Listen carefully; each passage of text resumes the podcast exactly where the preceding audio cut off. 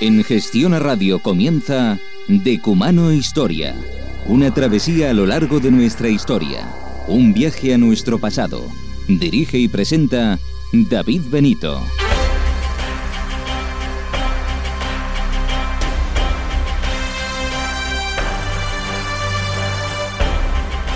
Muy buenas noches y bienvenidos a este Agora Radiofónico de Gestión a Radio. Bienvenidos a su cita con la historia. Una vez reunidos todos en esta plaza radiofónica en este Ágora del siglo XXI, es el momento de contarles los puntos que trataremos en el día de hoy. Son los siguientes. En primer lugar, hablaremos de un tema que nos consta que les interesa buena parte de la audiencia del programa. Nos ocupará el tiempo las grandes batallas espartanas. Estén atentos porque les regalaremos un libro. En segundo lugar, puesto que la pasada semana se cumplieron años del descubrimiento de América, conocerán un lado muy curioso y original de Cristóbal Colón. Les aseguro que no les dejará indiferentes. Y en la tercera parte hablaremos de la historia del espionaje, desde tiempos bíblicos hasta los objetos de última generación. Y como siempre, para terminar, nuestra compañera Gemma García Ruiz Pérez nos trae las noticias de actualidad del mundo de la historia y la arqueología. Nuestras redes sociales en Twitter, arroba Agora Historia. Por cierto, queremos darle las gracias porque hemos superado los mil seguidores y esperamos llegar a 2000 dentro de muy poco. Nuestro Facebook, y les recuerdo que solo tenemos este Facebook, cualquier otro es un perfil falso, es el siguiente, facebook.com barra Agora Historia Programa y nuestro correo electrónico por si quieren que hablemos de algo en concreto, contacto arroba agorahistoria.com. Y dicho esto, vamos con los contenidos de hoy. El equipo del programa, Gema García Ruiz Pérez en la redacción, Daniel Núñez en los controles, reciban un saludo de David Benito. ¡Comenzamos!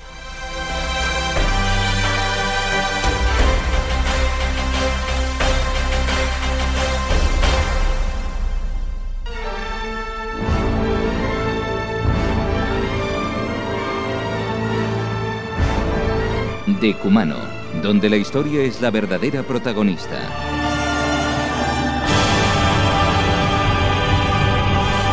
Con David Benito. Visítanos en internet www.agorahistoria.com.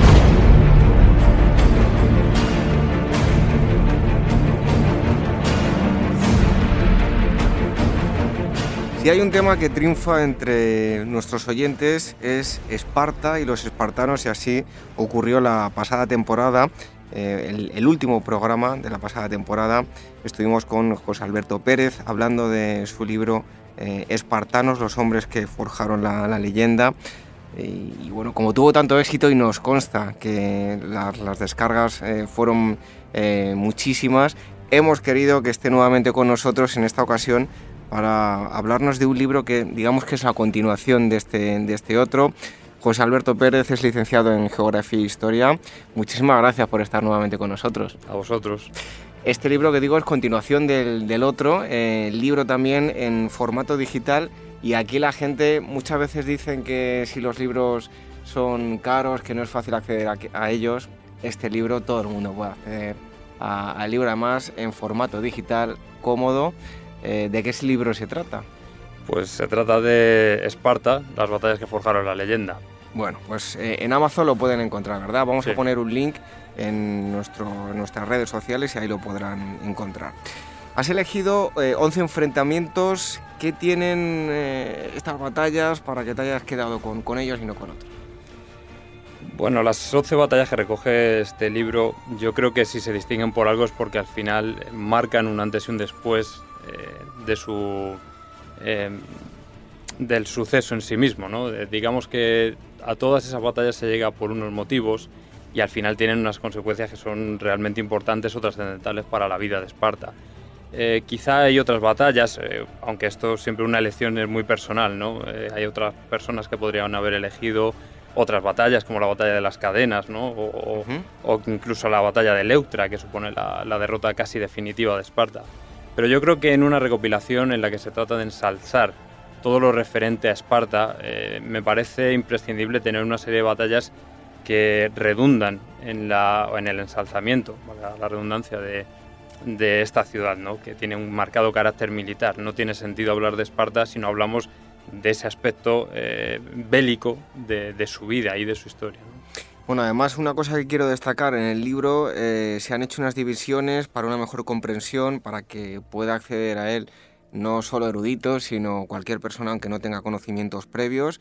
Eh, está dividido en antecedentes, lo que es la batalla y las consecuencias, ¿no? Sí, en los libros es importante ser esquemático, sobre todo en libros que van dirigidos a gente que no es eh, profesional o es un poco para enganchar al público más amateur.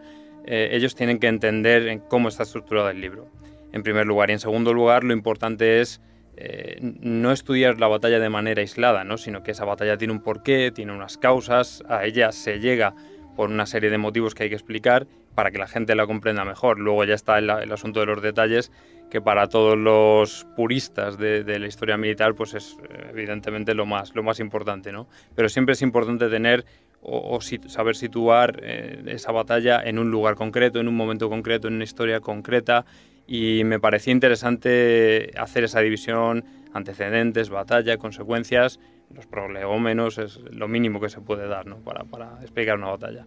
Y luego hay otro asunto que también me parece interesante de cara a la lectura y bueno, pues a tener en cuenta el, el libro al que nos enfrentamos y son las fuentes que has utilizado. Eh, ¿Por qué? Porque han sido todo escritores clásicos, ¿no? Has decidido irte a las fuentes originales. Sí, hay gente que podrá bueno, eh, criticar de alguna manera el hecho de no haber contado con, con los más reputados historiadores de, de, la antigüedad y sobre todo de Esparta, como pueden ser Paul Carlich o... Hay que romper moldes. Sí, efectivamente, Stephen Hodgkinson, pero al final uno habla de su libro, eh, recordando la cita del famoso escritor, pero yo creo que lo importante es coger a los autores clásicos, eh, extraer lo que nos cuentan acerca de estas batallas, que son principalmente Heródoto, Tucídides, y, decir, bueno, ¿qué es lo que nos están contando ellos? Recoger y rescatar lo que ellos contaron acerca de esas batallas y luego cada uno ya que se haga su interpretación. Porque si empezamos a, inundar el libro con teorías de unos, de otros, de opiniones, al final hacemos un libro académico y no es el fin de este libro. Un libro al final para entretenerse. Bueno, antes de entrar en, detalles con ninguna de las, alguna de las batallas en concreto, hay un hecho eh, destacado que, hará que Esparta tenga una organización militar muy marcada y ese acontecimiento es la, derrota de Isia. ¿Qué ocurre y de qué manera marcaría a, este pueblo eh, bueno, pues esa, eh, la redundancia, ese marcado carácter militar? La batalla de Isia eh, es una batalla realmente importante porque marca un antes y un después en la vida de Esparta. Hasta entonces Esparta es una polis griega más, con un desarrollo normal y corriente, con su pequeño comercio, sus reyes. Eh, pero la batalla de Isia de alguna manera marca el, principio de la Esparta militar, lo que conocemos o lo que se conoce luego en la Esparta clásica más desarrollada. La batalla de Isia tiene un, nombre propio que es Fidón de Argos, que es el, rey de Argos, que si bien no se sabe si participó realmente en la batalla, sí que deja formado un ejército como es el de Argos es en ese momento que es eh, netamente superior a Esparta y la derrota que le inflige es lo suficientemente grave como para que pase un siglo, cerca de un siglo, sin que tengamos ninguna noticia de Esparta. Es como, eh, bueno, por poner un ejemplo un poco eh, llano, como si a un perro le dan una paliza y va a lamerse las heridas y hasta que no se recupera no vuelve a salir de su escondrijo, ¿no? Recordemos que Esparta y Argos están peleadas, son ciudades del Peloponeso y digamos que quieren controlar esa zona o tenerla bajo su influencia pero para entonces Esparta no está ni mucho menos preparada para, enfrentarse con Argos y así le ocurre, ¿no? Eh, hay una de las batallas, eh, batalla de los campeones o de los 300 campeones. ¿Por qué ese nombre y bueno, a quiénes se enfrentaron? La batalla de los 300 campeones, eh, como popularmente se conoce, da su nombre o debe su nombre al, número de combatientes que participaron en la batalla por parte de ambos bandos. Para evitar una lucha encarnizada, eh, nos, eh, relata Heródoto que eh, eligieron a 300 soldados de los mejores de cada bando y decidieron que el resto del ejército se marchara cada uno a su ciudad pues, para no auxiliar a sus bueno a, los, a estos 300 soldados que quedarían luchando ¿no? allí. Y al final, bueno, lo que hay es una auténtica lucha igualada de poder a poder, en la que al final sobreviven dos argivos y un espartano mientras que los argivos se marchan a su ciudad a decir hemos ganado porque hemos quedado dos vivos, el espartano permanece en el campo de batalla, retira las armas de sus enemigos y se las lleva, con lo cual ellos entienden que la victoria es suya. Bueno, el caso es que al final no hay acuerdo entre ambos bandos y se genera otro conflicto que esta vez sí termina con la victoria de Esparta militarmente sobre Argos y, bueno, pues eh, digamos que marca un cambio de tendencia en, la vida y en los conflictos particulares entre Argos y Esparta. Eh, bueno, vamos a hacer una cosa que no le he dicho, si te parece. ¿Te parece que sorteemos un, ejemplar del libro entre todos los oyentes? Por supuesto. Bueno, eh, recordamos que es un libro digital, Esparta, las batallas que forjaron la leyenda. Nos escriben a contacto y la pregunta es muy fácil. ¿Cuántos, ¿De cuántos enfrentamientos se habla en, el libro? Lo hemos dicho antes, lo volveremos a, decir. Repito, Esparta, las batallas que forjaron la, leyenda, José Alberto Pérez, podéis encontrarlo en, Amazon. Seguimos con, más temas que se tratan en el libro eh, y hablábamos de la batalla de los 300 campeones. Termina la batalla, incluso una vez terminada, no se ponen de acuerdo sobre quién había vencido, ¿no? Efectivamente, ellos, eh, claro, imagínate, ¿no? no hay ninguna figura que pueda servir de árbitro o que diga, bueno, eh, echamos la victoria por un lado para otro, porque además no había sido un enfrentamiento en el que un ejército aplasta a otro, ¿no? sino que habían quedado dos argivos por parte de, los, de Argos y un espartano. Eh, entonces, bueno, pues hay cierta polémica y, y, se resuelve al día siguiente con otro enfrentamiento directo en el que esta vez sí Esparta vence de manera completa y severa a, Argos, ¿no? Y no será la primera vez, sino que marca un cambio de tendencia, como decíamos antes, en, los enfrentamientos particulares y también en la hegemonía que nace, podríamos decir, en ese momento de Esparta sobre la península del Peloponeso. Y eso sí, la victoria final y, definitiva, por así decirlo, de, Esparta llegaría ya con la batalla de, de Sepea, ¿no? Sí, la, batalla de Sepeas bueno, tiene lugar años después y quizá ya es en otro contexto. Sí es cierto que es un enfrentamiento o una, em, una repetición de estos enfrentamientos particulares, pero bueno, ahora ya está Cleómenes, en el rey de Esparta. Esparta ya tiene muchísimo más poder sobre Argos y es una batalla especialmente cruenta. Cruenta porque, por, quizá por la manera en que se produce, ¿no? Eh, las tropas de Cleómenes, bueno, vencen de una manera un poco eh, mediante truco, por así decirlo, a los ingenuos argivos que pensaban que el, ejército espartano estaba haciendo unas cosas y ya previamente Cleómenes les había dicho hacer exactamente lo contrario de lo que ellos ordene, porque se sabía espiado por los argivos. Y bueno, pues así es como vencen. Los argivos, eh, cuando se ven vencidos, huyen al bosque. Y entonces se produce uno de los episodios más terribles en la historia de Grecia en general, como es eh, la matanza por incendio de, ese bosque. ¿no? Al ver que los argivos no salen, no se rinden, Cleómenes, eh, digamos que tira por el camino del medio y dice, bueno, pues le prendemos fuego al bosque, ¿no? Y hay que recordar que en Grecia todos los bosques estaban consagrados a una, divinidad, lo cual nos da una idea del sacrilegio que comete en ese momento. Aquello cayó como, como una bomba en toda Grecia, ¿no? Fue un capítulo especialmente cruel, ¿no? Efectivamente, bueno, acabó arrasando con todos y, fue una victoria, pero conseguida de un modo un poco, eh, poco ortodoxo, ¿no? por así decirlo. Bueno, estamos hablando con José Alberto Pérez, acaba de publicar Esparta, las batallas que forjaron la leyenda, un libro en el que se habla de, de 11 enfrentamientos y estamos eh, sorteando un ejemplar. Nos tienen que escribir a contacto agorahistoria.com y nos dice precisamente de cuántos enfrentamientos habla José Alberto Pérez en su libro Esparta, las batallas que forjaron la leyenda. Vamos a hacer una pausa y enseguida estamos hablando con José Alberto de Espartanos.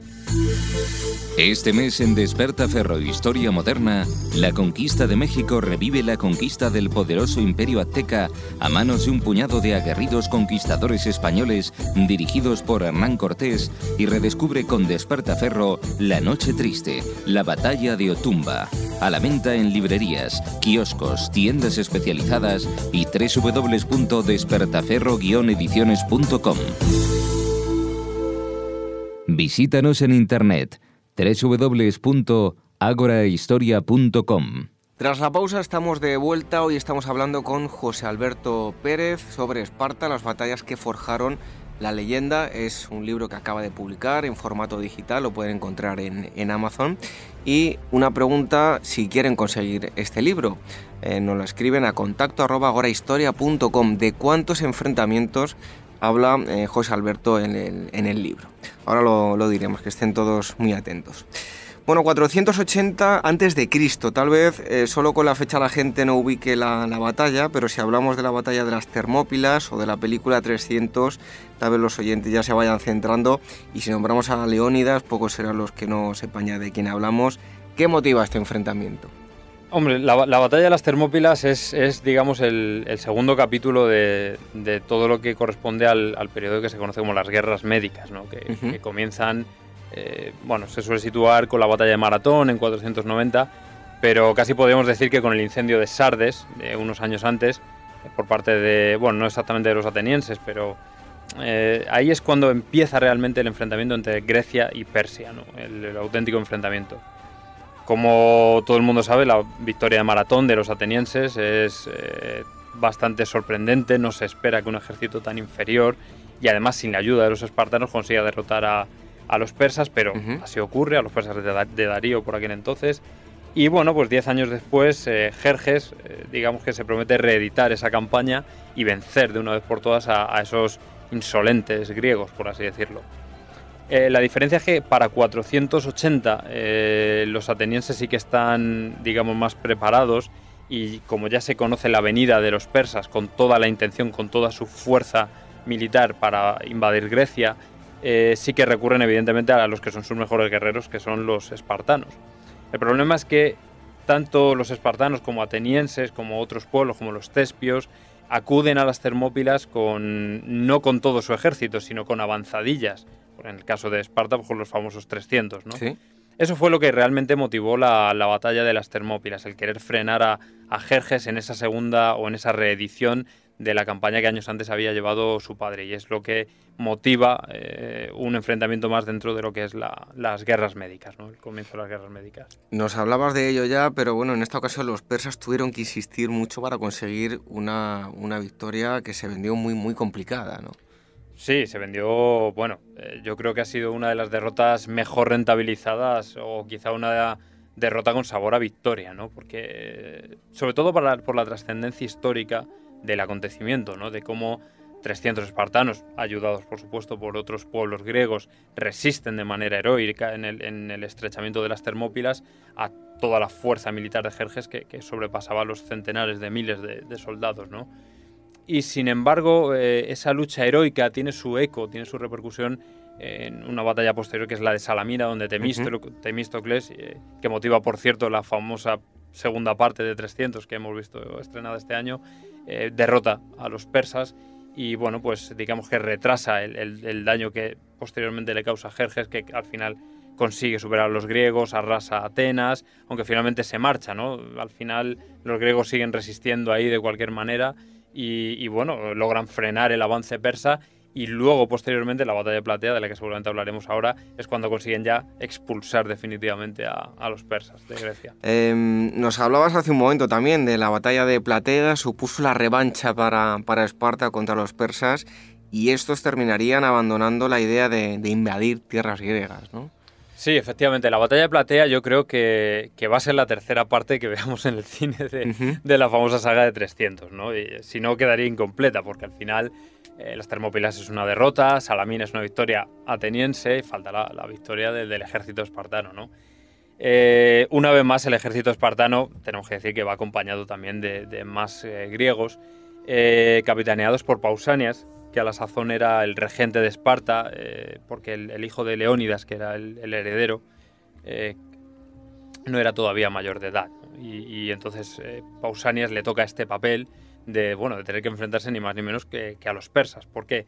Los persas no se habían retirado totalmente con la derrota en Salamina, sino que Jerjes había marchado pero había dejado a Mardonio en, tierras griegas con el fin de seguir preparando una otra reedición de una victoria final o de una invasión final de Grecia. Eh, ¿Qué ocurre? Que, los griegos ven que sigue existiendo ese peligro y deciden preparar una expedición para ir a derrotar definitivamente a Mardonio y echar a los persas de tierras griegas. Eh, cuando consiguen reunir a todas sus tropas, marchan hasta la, hasta la llanura de, Platea, cerca del río Asopo. Y allí, bueno, pues aunque en principio hay una serie de trifulcas, eh, escaramuzas, ¿no? Entre el, bando persa y el bando griego, Finalmente, una vez que los espartanos se deciden a, salir a combatir, porque ellos eh, no podían salir a combatir a, campo abierto porque eran inferiores en número, ¿no? Entonces, una vez que se quedan sin las reservas de agua de la fuente de Gargafia, deciden bajar a, llanura y, bueno, darlo todo, ¿no? Por así decirlo. Y por fin consiguen eh, derrotar a, Mardonio, a sus tropas, y, bueno, pues ya definitivamente echar a los persas eh, de, tierras griegas. ¿no? Esto es eh, todo un acontecimiento porque se quitan a uno de los enemigos más temidos que tenían por aquel entonces. Bueno, eh, queremos decir que no vamos a poder hablar de todas las batallas porque se hablan de, de 11, concretamente 11 enfrentamientos en, este libro, en Esparta, las batallas que forjaron la, leyenda. Y si quieren conseguir un ejemplar muy fácil, nos escriben a contacto y nos dicen eh, de cuántas batallas se habla en, el libro de, José Alberto. Otra de ellas, que también estuvimos hablando contigo en la entrevista de, la, temporada pasada, es la, batalla de Anfípolis. Dicha batalla tuvo una gran repercusión en el mundo griego por el cambio de tendencia ya iniciado en, la guerra del Peloponeso, ¿no?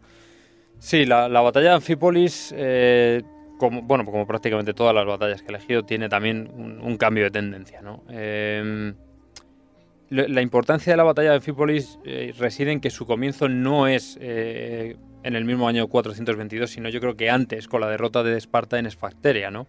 La derrota de Esparta en Esfacteria contra Atenas es un, hito, ¿no? Igual que lo fue cuando derrotaron a los persas, la derrota a su vez de Esparta por una flota griega en, Esfacteria, pues es, bueno, igual de, impactante, ¿no? Porque nadie se la esperaba. Eh, claro, los espartanos se tienen que replantear su estrategia porque la, guerra prácticamente llevaba, había comenzado hacía 5 o 6 años y su única estrategia había sido ir a invadir, a invadir entre comillas, Atenas, a, saquear todo el territorio circundante y esto no les había servido absolutamente de nada. Y sin embargo, los, los atenienses encerrados en Atenas sacan barcos, van hasta el Peloponeso, donde está Esfacteria, y les derrotan. Claro, esto en Esparta es, es, un escándalo, ¿no? O sea, pero bueno, les tenemos aquí arrinconados y ahora vienen a nuestra casa y, nos ponen en jaque, ¿no? Porque además Esfacteria dista apenas 70 kilómetros de Esparta, o sea, lo cual era, un asunto realmente serio y grave. Entonces, eh, no se sabe si bien por parte de las autoridades espartanas, si bien por el mismo genio del, gran general Brásidas, eh, se decide que, hay que llevar la iniciativa en el combate, no se puede estar siempre a la defensiva, ¿no? Los espartanos eran muy de quedarse siempre en el Peloponeso, pero estaban viendo que les comían el terreno. En ese momento Brásidas prepara una expedición y dice, bueno, vamos a ir a atacarles a los atenienses donde más les duele. ¿Y dónde es donde más les duele? Anfípolis. ¿Por qué? Porque esa es la reserva apartada donde ellos tienen, donde realmente se suministran a nivel de grano, de madera para barcos y no en sus, los alrededores de Atenas. Eh, Anfípolis, para los que no lo sepan, está en, Tracia, está al norte de Grecia, ¿no? Entonces Brásidas decide, no, vamos a llevar una expedición allí y vamos a alejar la guerra de nuestro propio territorio, no vamos a cambiar el teatro de operaciones. Eh, ¿Cuál es la gesta realmente de esta batalla? Pues el hecho de que las propias autoridades espartanas le prohíben a Brásidas llevarse al ejército. Claro, Brásidas tiene que contar con que su ejército son 700 esclavos más 700 mercenarios, ¿no? O sea, no es el ejército espartano, el gran ejército espartano el que vaya a luchar, sino una serie de soldados que no han luchado jamás, que no tienen ninguna experiencia en el campo de batalla y se los lleva a través de una travesía del sur al norte de Grecia y encima apenas con, bueno, con muy poco dinero, tienen que depender de la financiación del rey Pérdicas de Macedonia y consiguen, con todo y con eso, derrotar a, las fuerzas atenienses que ocuparan Anfípolis y crearles un problema realmente serio a, Atenas que de pronto se ven sin suministros, ¿no? Me gustaría decir que de esta batalla, una, una de, las, eh, bueno, de las anécdotas más importantes es que gracias a esta batalla, eh, Anfípolis estaba al cuidado de Tucídides, del historiador, eh, al ver que los espartanos toman Anfípolis, Tucídides fue destituido y fue en este momento cuando yo lo celebro que fuera destituido porque fue durante estos años cuando escribió la maravillosa guerra del Peloponeso, gracias a la cual estamos hoy aquí. Bueno, pues otra de las historias que aparecen en, el libro, vamos a pegar un pequeño salto. Eh, como ya he dicho, no podemos hablar de todas las batallas, pero en el libro sí que las, podrán encontrar. Nos vamos al año 394 a.C., eh, aprovechando que Agesilao se había marchado a Asia, varias ciudades griegas deciden ir a la carga contra Esparta. Tanto es así que Agesilao eh, se ve obligado a regresar, ¿no? Sí, el el asunto de Agesilao, de, esta batalla de Coronea que se, encuadra dentro de lo que es la guerra de Corinto, eh, es especialmente significativo, ¿no? Si bien 100 años antes eran los persas los que querían invadir Grecia, resulta que 100 años después, Esparta, después de haber vencido ya a Atenas en la guerra del Peloponeso y de expandir su hegemonía por Grecia, ahora está a punto de conquistar o de invadir Asia. Y además lo está haciendo con mucho éxito. Hasta entonces, Agesilao, eh, junto con, con Lisandro, eh, estaba causando verdaderos estragos en el territorio de Farnabazo, que era un sátrapa persa, y realmente ellos llegaron a, intuir que podían invadir Asia. O sea, no nos hacemos una idea de, la magnitud que podía haber llegado, a haber llegado a alcanzar Esparta de haber conseguido copar este proyecto, ¿no? Pero una vez más, eh, los griegos, eh, qué curioso, ¿no? con sus peleas internas al final, algo que podía quizá haber beneficiado toda Grecia, dinamita en este gran proyecto panhelénico y lo que hacen es que obligan a Gesilao a regresar porque lo que aprovechan es la ausencia del rey Agesilao para confabularse con, el, con la intención de destruir y dinamitar la hegemonía de Esparta dentro de Grecia. Entonces las autoridades espartanas que ven el peligro eh, comunican a Gesilao vuelve inmediatamente porque mm, esta coalición de cuatro ciudades, eh, Atenas, eh, Corinto, Tebas, bueno, pues nos pueden poner en peligro lo, que, lo que nos, nos, ha costado tanto ganar, ¿no? Así que Gesilao, pues evidentemente tiene que retornar a, a Grecia, no tiene otra opción. Y aquí Esparta llega a su punto más alto y a partir de aquí va a ser todo declive, va hacia abajo, ¿no? Sí, sí, sí, se podría decir que, que la, la, batalla de, de, Coronea es quizá la, la, última gran batalla de Esparta. Eh, porque después de, de esta batalla, eh, bueno, luego hay una paz, la paz de Antálcidas, en la que, bueno, tratan de, de sofocar un poco la presión de Tebas. Eh, que es, digamos, el enemigo a batir, mm, ya no vuelve a haber un resurgir de, Esparta, ¿no? Digamos que efectivamente es la cuesta abajo, aunque finalmente eso copa o llega a su punto álgido en la batalla de Electra 20 años después, estos años son de gestación de esa, de esa debacle, ¿no? Eh, Tebas, que era uno de los, confabulados, deja buena marca de, que es el enemigo a batir precisamente en la batalla de Coronea cuando está a punto de asesinar a Gesilao. Es decir, eh, Agesilao derrota al flanco en la batalla de Coronea, derrota al flanco que tiene justo enfrente, que son los argivos que salen corriendo, y cuando ya piensa que bueno que va a ser una derrota o una victoria de mero trámite, entonces le comunican que cuidado porque en el flanco contrario están los tebanos que están asediando y, dando con fuerza a los orcomenios, que eran el otro, el otro batallón aliado de, de, de, Agesilao, ¿no? Y entonces dice, uh, estos parecen más fuertes de lo que, de lo que pensábamos, ¿no? Y efectivamente le hieren y aunque al final termina ganando, eh, Esparta ya se queda con la idea de decir, uh, Atenas ya no es el enemigo. Ahora es Tebas quien realmente copa eh, esa, esa posición predominante y quien realmente nos puede discutir el liderato en Grecia, ¿no? Y efectivamente con el ascenso de Paminondas, eh, incluso de Pelópidas luego en la batalla de Leutra, Esparta ve a su enemigo cómo se gesta, cómo crece y cómo finalmente le, le acaba eh, arrebatando esa hegemonía en, Grecia. Pero bueno, eso ya será 20 años después en la batalla de Leutra. Bueno, pues muchísima información la que nos ha dado hoy José Alberto Pérez. Si quieren ampliar todo esto, muy fácil. Esparta, las batallas que forjaron la leyenda, donde se habla de 11 enfrentamientos y nosotros estamos haciendo un sorteo. Si quieren conseguir un libro eh, como este del que le estamos hablando, muy fácil, contacto arroba y nos dicen de cuántos enfrentamientos habla José Alberto en, eh, su libro. Muchísimas gracias por haber estado una vez más aquí con nosotros en, en Decumano. A vosotros, muchísimas gracias. Pues dejamos a un lado los espartanos, pero seguimos hablándoles de historia. Acompáñanos a transitar la senda de nuestros antepasados en Gestión a Radio con David Benito.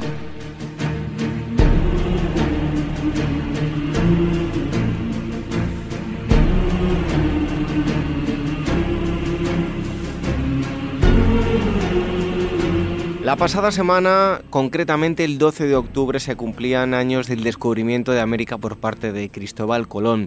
Sobre Cristóbal Colón se ha escrito de todo y nosotros queríamos dar un enfoque un tanto curioso, una visión novedosa y para ello hemos recurrido a Ignacio Moyá, que es comandante del Ejército de Tierra actualmente en la Reserva Consultor de MRC Training y profesor en escuelas de negocio. Es un profundo conocedor también de la figura de Cristóbal Colón Ignacio, muchísimas gracias por estar con nosotros.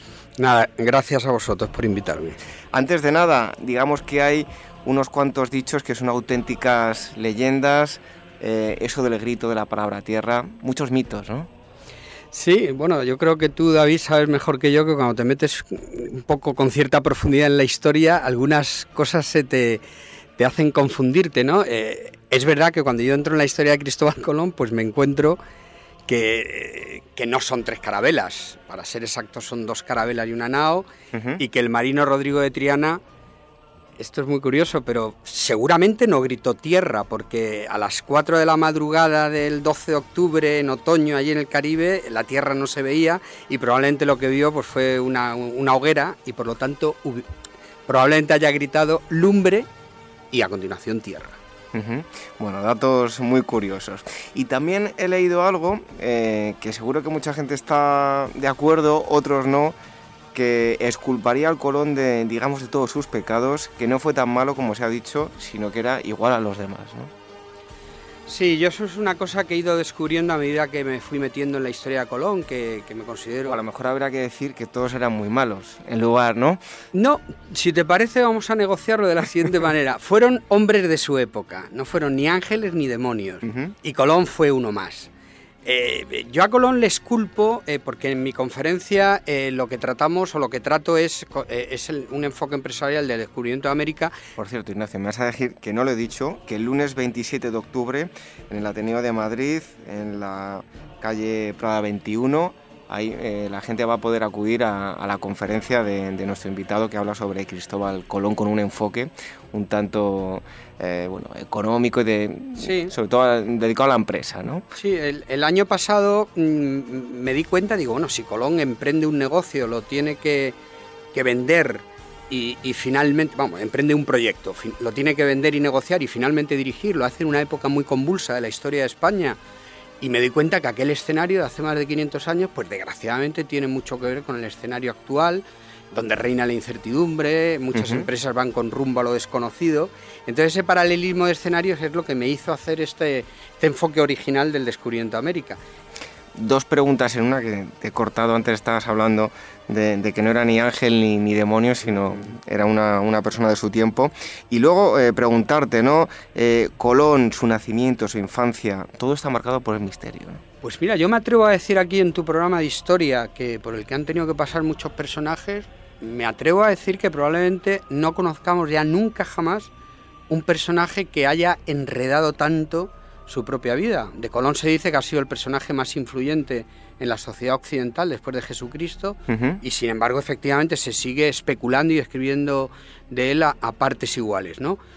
Porque es un misterio, yo creo que es un suma y sigue de muchas cosas. Colón era de origen humilde y su propia soberbia le va a impedir reconocerlo. Probablemente sus antepasados eran judíos, los judíos están siendo expulsados, aquellos que no, que no son conversos están siendo expulsados, luego es un tema que también prefiere ocultar. Él de por sí era receloso y muy desconfiado, él viene de un Portugal en el que ha sido traicionado. Y luego Colón es un misterio también porque curiosamente es otra de las cosas que yo descubro en la vida de Colón, que él una vez que muere, en 1506 pasa al más puro de los ostracismos durante 400 años. Y va a ser con motivo del cuarto centenario del descubrimiento de América, estamos hablando de 1892, cuando lo desempolvan, y nunca mejor dicho, los italianos. A partir de ahí, la biografía que hay de Colón, o la bibliografía, mejor dicho, es muy extensa, pero muy poca de ella se apoya en libros contemporáneos del descubridor. Bueno, eh, eh, estábamos diciendo que le íbamos a dar un enfoque nuevo a, esta visión de, la figura de Cristóbal Colón. ¿Qué tiene que ver este personaje con una empresa de hoy en día? Bueno, en la línea de lo que te decía antes, lo que estamos haciendo con esta conferencia es ver que efectivamente tanto en el terreno comercial como en el terreno del liderazgo, pues estamos aportando definitivamente claves para vender o para dirigir en tiempos difíciles. Los escenarios son similares. Eh, en términos de ventas, Colón se encuentra en una época en que los reyes están orientados a la conquista de, Granada, por lo tanto hay pocos presupuestos, hay mucha incertidumbre porque se está conformando la futura España. Y en el terreno del liderazgo, yo el foco lo pongo en el primer viaje, que es donde efectivamente las naves van en un rumbo incierto. Entonces lo que voy viendo, pues es eh, a Colón en todas sus facetas, insisto que lo voy transfiriendo a la realidad ahora porque creo que desde MRC Training estamos aportando esas ideas claves. ¿Tenía un buen producto Colón? Claro, en, términos de ventas yo digo que, para vender tiene que haber un buen producto, tiene que haber, bueno, eh, tiene que haber clientes potenciales y un comercial. El producto era inmejorable. Pensemos que Europa estaba estrangulada, estaba empobrecida, porque la ruta de la seda que se abrió cuando Marco Polo nos anunció a los europeos que lo que había allí era extraordinario, porque había piedras preciosas, había eh, terciopelo, había marfil, oro y había especias. Las especias a mí, me gusta poner humor en mi conferencia y entonces digo que las especias eran especialmente importantes en aquella época porque no había nacido Balay al mercado y por lo tanto los productos había que conservarlos y en cualquier caso quitarles ese sabor putrefacto que tenía. Las especias eran muy importantes, pero Europa se estaba proveyendo de todo aquello y éramos felices hasta que el imperio turco se expansiona, se estrangula la ciudad de Constantinopla cae en 1453 cuando Colón tiene dos años y eso justifica porque es un buen producto para cualquiera de los clientes de la época. Y luego podemos decir también, por otro lado, que había unos clientes interesados. ¿no? Claro, que van a ser eh, los monarcas de la época, eh, tanto el rey de Juan II de Portugal, nuestros reyes católicos, como los reyes de Francia e Inglaterra. Prueba de que eran eh, clientes potenciales, es que bueno, en aquella época lo que daba sentido a cualquier monarquía o a cualquier reino era expansionarse. Eh, pero prueba de, que eh, eran clientes potenciales es que Colón se va a dirigir directa o indirectamente a todos ellos. Al final el proyecto es, es español 100%, porque las coronas de Castilla y Aragón con nuestros reyes católicos son los que confían en él. Pero una vez que Colón abre la ruta de por poniente hacia América, hoy es el día en que todos esos países pues tienen presencia allí en mayor o menor medida. Bueno, eh, como otro de los ítems que aparece en ese guion de, la conferencia, eh, se hace referencia a Colón con la venta más importante de la historia, ¿no? Sí, yo no le rebajo un ápice, creo que estamos ante la venta más importante de la historia con mayúscula, porque Colón sin pretenderlo pues va a provocar el encuentro entre dos civilizaciones que no se conocían, va a cambiar la concepción absoluta geográfica del planeta a partir del descubrimiento de Colón y de alguna manera ahí comienza nuestra era moderna y el, el concepto de globalización con, Cristóbal Colón. Por lo tanto, yo creo que, efectivamente es la venta más importante de la historia. Y por otro lado, ya si hablamos la condición de, mando de Colón, yo he escuchado también, bueno, he escuchado, no, he, leído eh, un, un artículo donde eh, Ignacio decía que si tuviese una empresa le contrataría a Corón como comercial, aunque como dirigente no iba a ser muy bueno, ¿no? Claro, como comercial, si yo fuera director comercial, efectivamente lo contrataría, porque Colón tenía una resiliencia, eh, o sea, una capacidad de superar las adversidades, es su marca personal y cualquier empresa le gustaría tenerle eh, como comercial en sus filas, porque ahora mismo un comercial que fuera incombustible, como lo era Colón, que fuera capaz de ir llamando a las puertas, que fuera capaz de positivizar, esto hay que ponerlo en el haber de Cristóbal Colón, era una persona que tenía un objetivo tan claro que todas las adversidades que se iban contando en el camino las positivizaba de tal manera que a él le tenía que salir las cuentas de que tenía que seguir en esa dirección. En su condición de mando, Cristóbal Colón no da su mejor dimensión, no puede darlo por lo que he explicado antes. Pero, mm, mira, yo una de las cosas que he aprendido eh, a medida que me he ido metiendo en esta historia es a levantar la cabeza con respecto a la historia de España, porque te confieso que cuando yo empiezo a estudiar a Colón lo hago con las orejeras puestas, yo quiero la parte técnica de las ventas porque es lo que creo que le puedo enseñar a los comerciales que empiezo a vender, eh, con, con, los que empiezo a entrenar, vamos, estoy entrenando para que ellos vendan, pero poco a poco fui quitándome las orejeras, fui levantando la cabeza y hoy es el día en que con nuestros errores y nuestros defectos creo que España hizo un papel más que digno, si no que España haya supuesto en aquella época pues probablemente el catalizador de lo que hoy son los derechos humanos. Termino diciendo que Colón eh, es encadenado en su tercer viaje y, y regresa a España encadenado. Los reyes le van a poner una condena, le van a quitar parte de sus privilegios, pero todavía le van a, garantizar o le van a dar la confianza para un cuarto viaje. ¿Qué lectura tiene esto? Pues que ya quisiera alguna otra corona o algún otro país de la época que hubiera hecho lo mismo con cualquier explorador, eh, descubridor. O sea, ningún país hizo como nuestra corona con, Cristóbal Colón eh, el quitarle derechos y tal porque tenía que cumplir condena, porque es verdad que los desmanes que hubo en la española fueron absolutamente intolerables, pero señal de que nuestro sistema funcionaba. Y tanto es así que a Colón le quitan el que sea virrey gobernador de lo que ha conquistado, pero los reyes quieren que él siga siendo útil para lo que le habían contratado al principio, como almirante de la, mar, de la mar Océana. Curioso porque el cuarto viaje lo hace ya sin galones de gobernador, pero con los galones de almirante. Desde luego que Colón, la figura de Colón ha suscitado muchísimas opiniones, hay muchísima bibliografía. Y si quieren conocer un enfoque un tanto moderno, pues les invitamos a que acudan el lunes 27 de octubre, me chivaban por aquí, muchísimas gracias, a las 19.30 horas en el Ateneo de Madrid. Esta conferencia de Ignacio Moyá. Muchísimas gracias, esperamos que, acuda muchísima gente y muchísimas gracias por haber estado con nosotros. Yo por mi parte, David, pues agradecerte de todo corazón que en tu programa me hayas permitido desembarcar con, con esta historia efectivamente un tanto inédita y original de Cristóbal Colón. Muchísimas gracias. Muy bien, pues nosotros continuamos aquí disfrutando de la historia en Gestión a Radio. Visítanos en internet www.agorahistoria.com.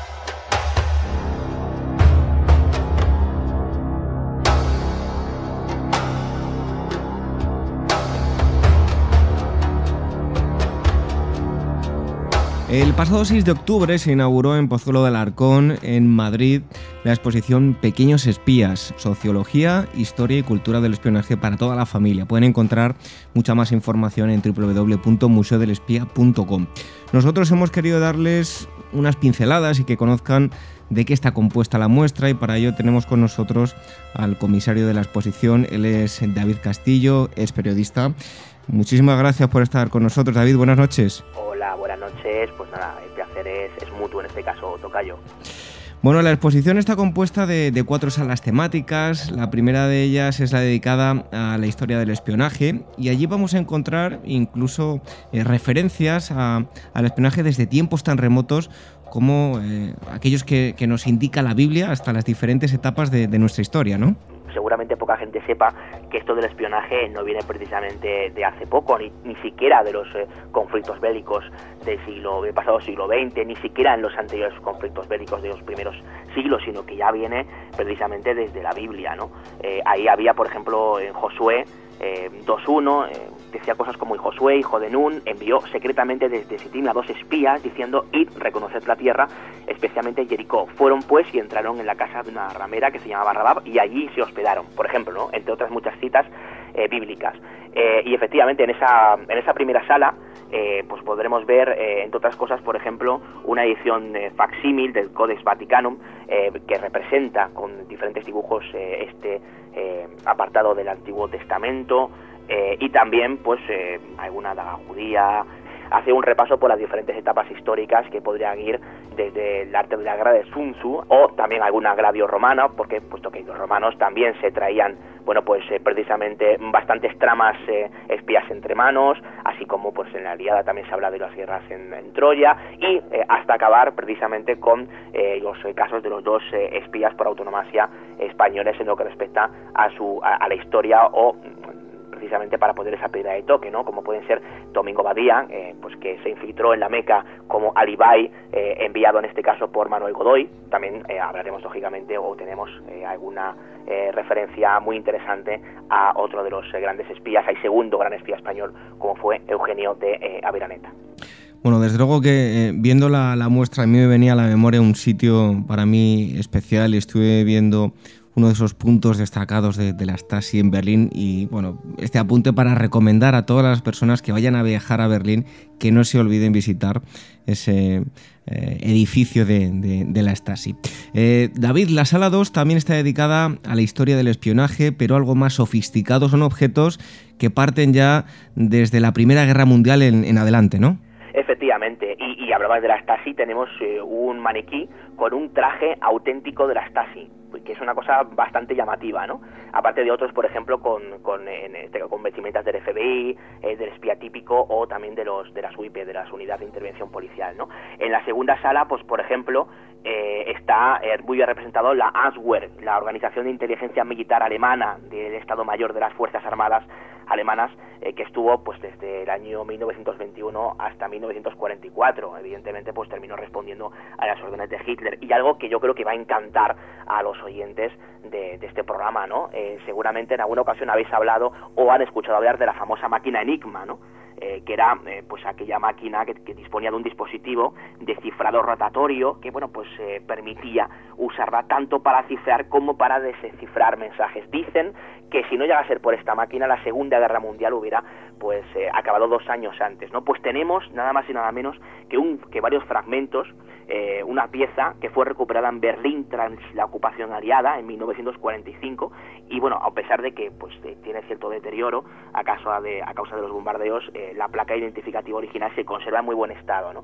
A lo largo del siglo XX, sobre todo, digamos que a mediados, el interés por el espionaje vivió su mejor momento y prueba de ello fueron pues, la gran cantidad de, cómics y productos derivados de, ellos, pues como fueron posteriormente las películas. Y en la muestra también hay eh, ciertas vitrinas donde se mm, pueden ver varios cómics dedicados al tema, ¿no? Efectivamente, desde Juan Centella, que fue pues el popular héroe español de posguerra, eh, adaptado del fascista italiano Dick Fulmin, eh, bueno pues precisamente ahí aparece bueno pues uno de los de los cómics de esta de, este, de esta serie de, de TVO sobre el primer espía español. También tenemos Roberto Alcázar y Pedrín, ¿no? el primer agente secreto del cómic español y también, pues lógicamente, tenemos que dar un salto generacional y hablar, pues, pues ya el nacimiento de la Guerra Fría con Mortadelo y Filemón, Anacleto, Agente Secreto y otros tantos, eh, no solamente con, los, con, algunos de los eh, números uno precisamente de esas series de cómics que citábamos, sino también, pues hay diferentes muñecos eh, o diferentes, pues, series de merchandising, muy interesante, pues cada uno de ellos, pues muy bien retratado o retratando esos cómics o esas historietas que antes comentabas. La sala número 3 es la dedicada a la sociología del espionaje. ¿Con qué historias se van a encontrar los visitantes en, en esta sala?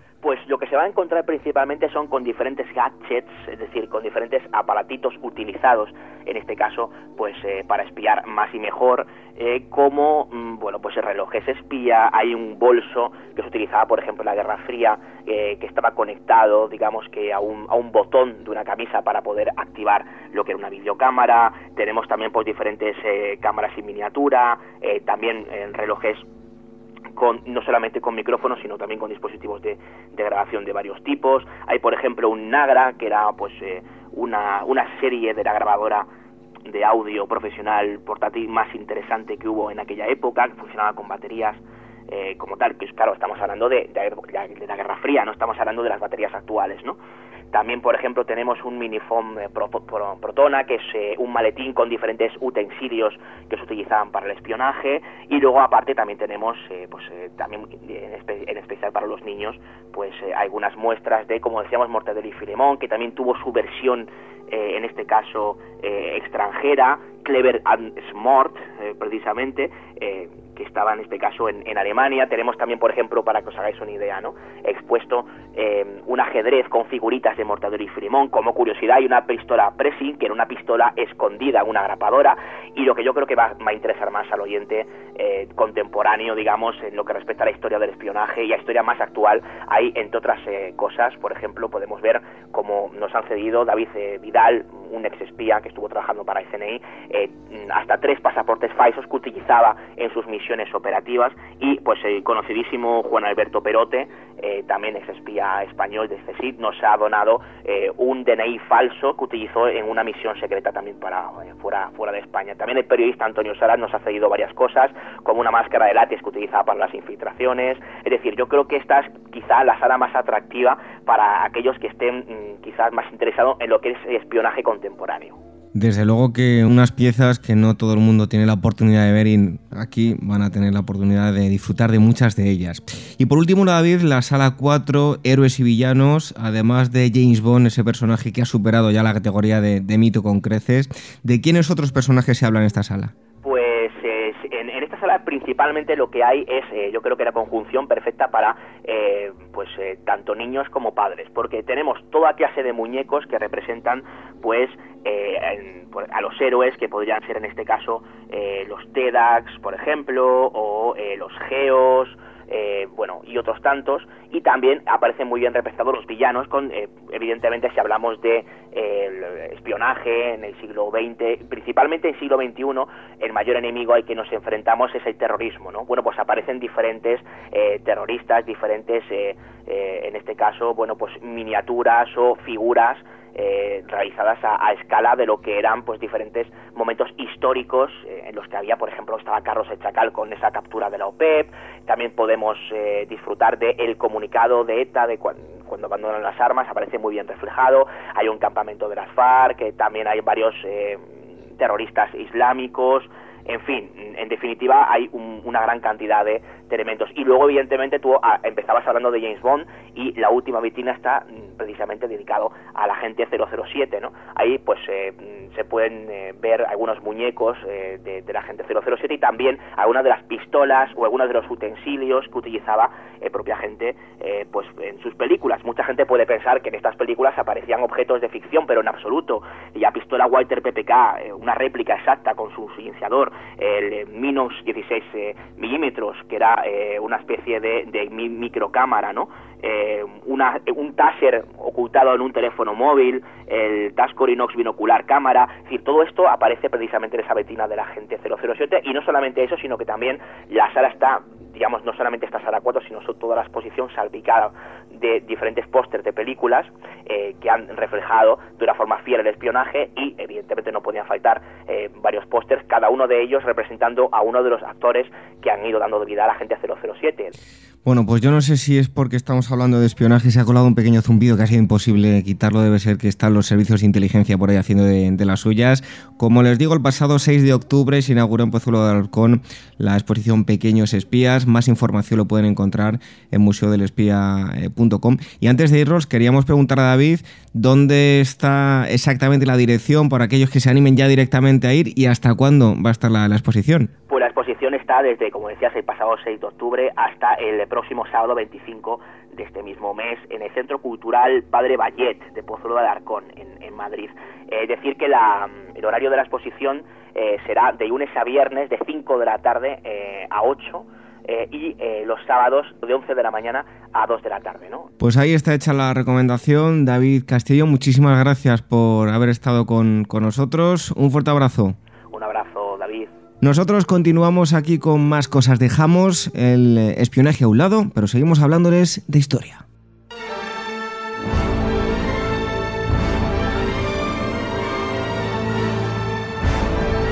Decumano, donde la historia es la verdadera protagonista.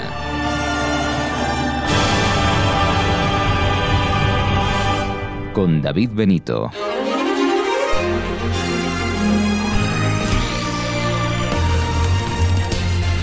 Es el momento de las noticias, como cada semana, con Gemma García Ruiz Pérez. Buenas noches. Buenas noches. Vamos con ellas. Hitler consumía metanfetamina. Un informe de la inteligencia militar estadounidense al que ha tenido acceso el diario The Independent así lo revela.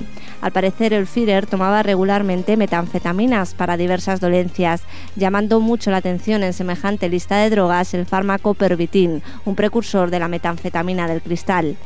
Ya el año pasado se confirmó que algunos soldados alemanes tomaban la droga milagrosa, sobrenombre con el que se conocía en la época al pervitin, un hecho del que alertaron en 1938 varios periodistas británicos.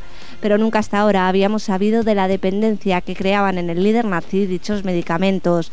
Tanto es así que, según consta en este expediente de guerra del bando aliado, es posible que Hitler los consumiera antes de su última reunión con Benito Mussolini. Confirmado, los huesos hallados en Vergina pertenecen al padre de Alejandro Magno. Un nuevo estudio liderado por el investigador griego Teodor Antikas ha servido para ratificar que así es.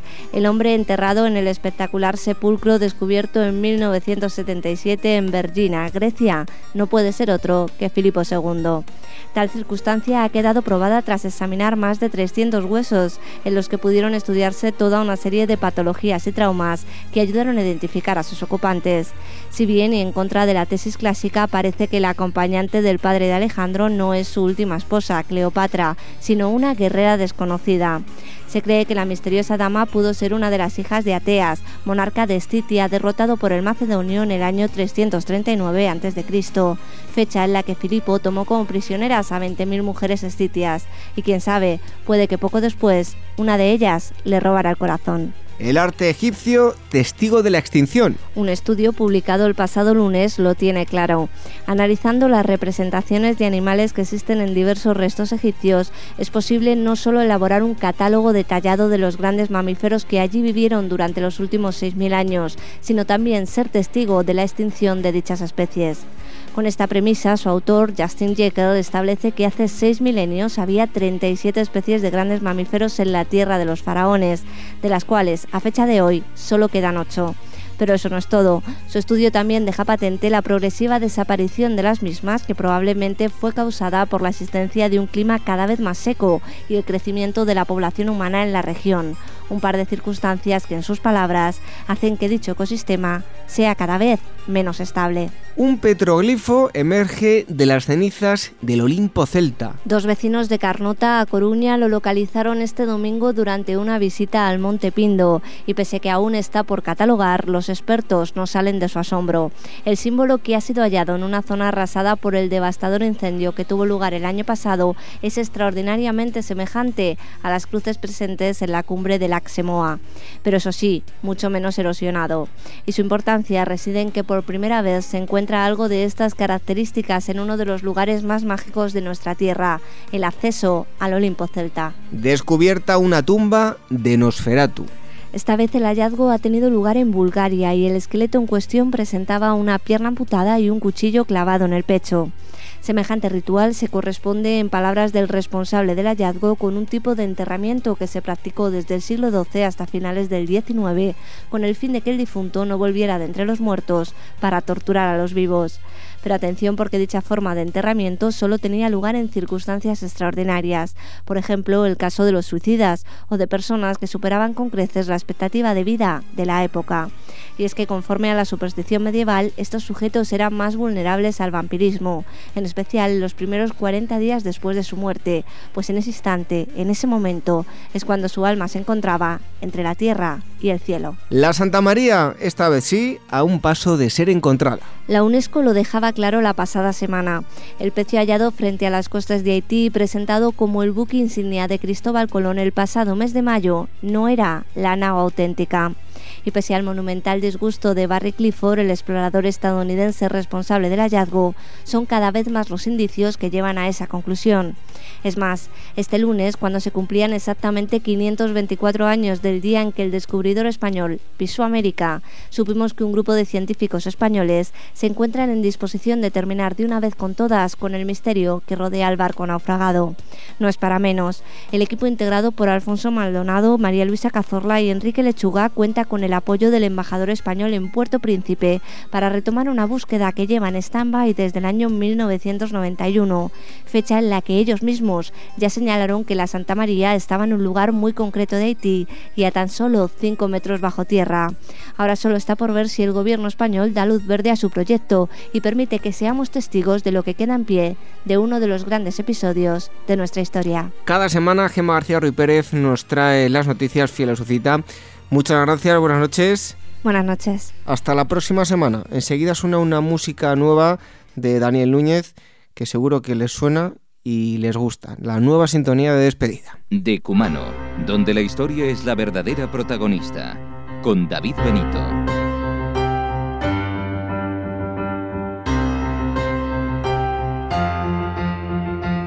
La nueva sintonía de despedida, nuestra sintonía de entrada, pero en este caso la versión piano más tranquila que la utilizaremos siempre para despedirnos. Damos las gracias a ese auténtico fenómeno de las teclas que es Daniel Núñez y está también a los controles. Y ahora sí nos vemos obligados a concluir esta asamblea que es la número 58 desde que empezamos y la número 6 de esta nueva temporada en la que nos encontramos. Les recordamos que nos pueden escuchar durante la semana descargando nuestros programas, programas emitidos y encontrarán en nuestra web los enlaces para poder descargarlos. Solo tienen que entrar en www.agorahistoria.com y pinchar en el apartado Fonoteca. También nos pueden encontrar en las redes sociales, en facebook.com barra agorahistoria programa, nuestro único Facebook. Estén muy atentos porque hay otros que no son este y se hacen pasar por el nuestro. Y en Twitter, arroba agorahistoria. Por cierto, me reitero, nuevamente quiero darles las gracias porque ya hemos superado los mil seguidores y esperamos alcanzar cifras redondas superiores en breve. Y ahora sí nos despedimos hasta la próxima semana a las 22 horas en la sintonía de Gestiona Radio. Lo hacemos con una frase del pintor y escultor francés Georges Braque. Dice así, el jarrón da forma al vacío y la música al silencio. Buenas noches, hasta el próximo sábado, sean felices.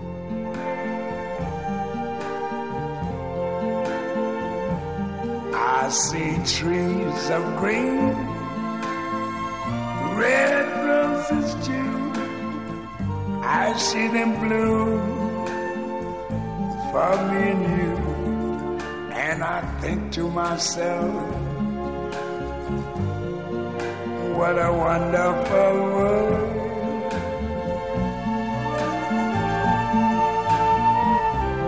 I see skies of blue